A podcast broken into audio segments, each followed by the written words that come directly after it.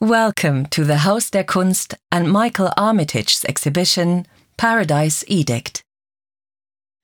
Michael Armitage was born in 1984 and grew up in Nairobi, the son of a Kenyan mother and a British father.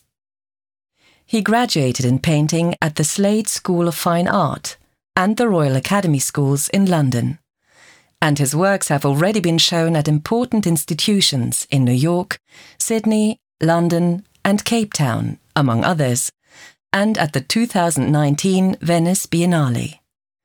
This exhibition at the Haus der Kunst is the first time his works have been shown in Germany. Today, Armitage lives and works in both Kenya and London. His work reflects both worlds.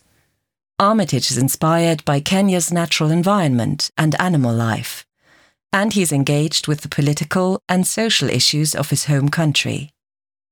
At the same time, his images also draw on European mythology and pop cultural influences from social media channels.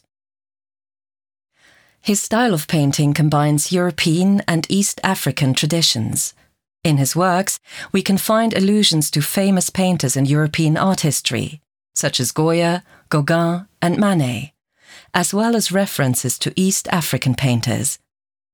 Artists such as Meek Gichugu, Sane Wadu, Jak Katarikawe, and Theresa Musoke, who have had a profound influence on Michael Armitage, are represented in some 80 works that can be seen in the final room of the exhibition. This audio guide offers classic guides for adults, which are indicated by the loudspeaker symbol. Enter the number and confirm by pressing the green play button. We hope you have a stimulating visit to the exhibition.